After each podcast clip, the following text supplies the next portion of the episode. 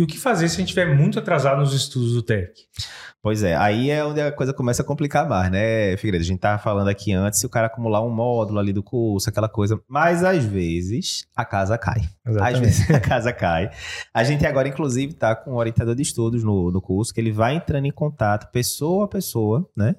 A gente começou recentemente para saber, né, dar dicas para a pessoa e dizer, olha, eu vi aqui que você está com 70%, o que é que a gente pode fazer para aumentar para 30? Vamos marcar uma reunião para semana que vem para eu acompanhar a sua progressão. Cada vez mais a gente está fazendo, né, o ensino, o aprendizado individualizado.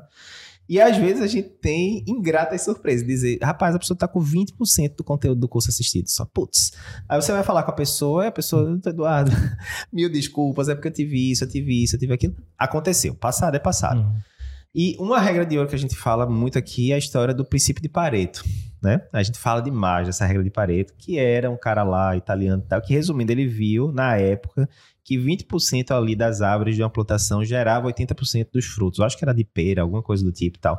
E essa regra virou uma regra muito conhecida na economia, do sentido de 20% dos investimentos dão 80% dos retornos, e 20% do trabalho. Você pega um celular desse, ele consegue fazer um bilhão de coisas.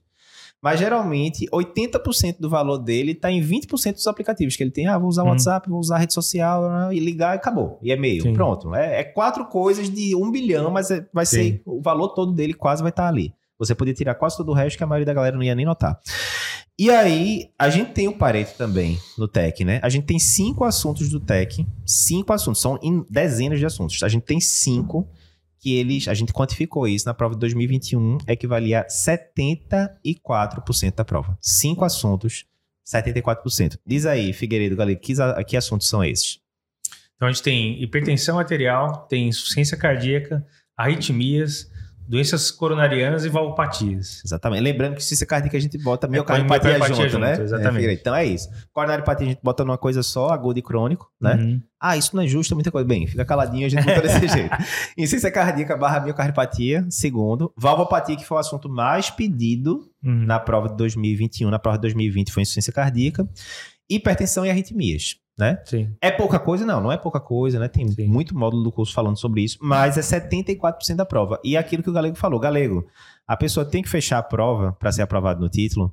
Não, o objetivo você não precisa tirar 10, você precisa ter uma pontuação em que tanto a prova teórica, hoje, a partir de 2022, para quem está vendo isso aí no futuro, ah, a partir de 2022 ah, começou também uma, uma prova teórico-prática e o currículo, você tem que, nessa etapa, ter pelo menos 77, por, 77 pontos para passar. E o Então, currículo vale 10, né, Galego? Então, E o digamos que o cara vale- tirou 7 no currículo, uma nota de boa. Ou seja, ele tem que acertar 70 de 100 questões. Ou seja, você está livre, entre aspas, para errar 30 questões, que é bastante coisa na prova. Você não tem que fechar a prova. E pensando na regra de Pareto, você tem 20% aí que vai dar 80% do Isso. resultado.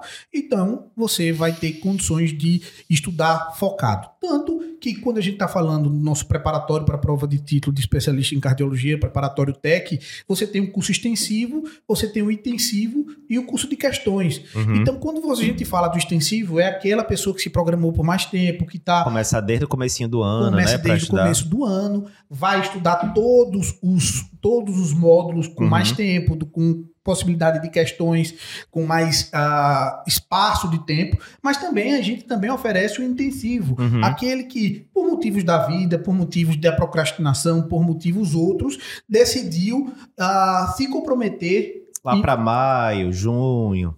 maio, junho, Lembrando ele- que a prova costuma ser dezembro, né? Então ele consegue também ter um intensivo em que você consegue compilar assuntos, tirar assuntos que geralmente não a fazem tanta prevalência não é diferença grande, né? e fazer com que ele estude completo. E no final a gente também tem aquela pessoa que decidiu por estudar Dois ah, meses antes, né, dois galera da meses, ou ele vem estudando sozinho, mas aí ele quer treinar com questões, com o comentário do professor explicando cada alternativa, por que essa alternativa é a verdadeira, por que não é essa. Você tem o curso de questões que também vai lhe ajudar a treinar a fazer prova. E lembrando, quando você está comprometido para fazer a prova de- do título do TEC, você está pensando em passar em prova. Você tem que aprender a fazer questões. E isso é uma das dicas que a gente faz e a gente pega pesado nos nossos alunos.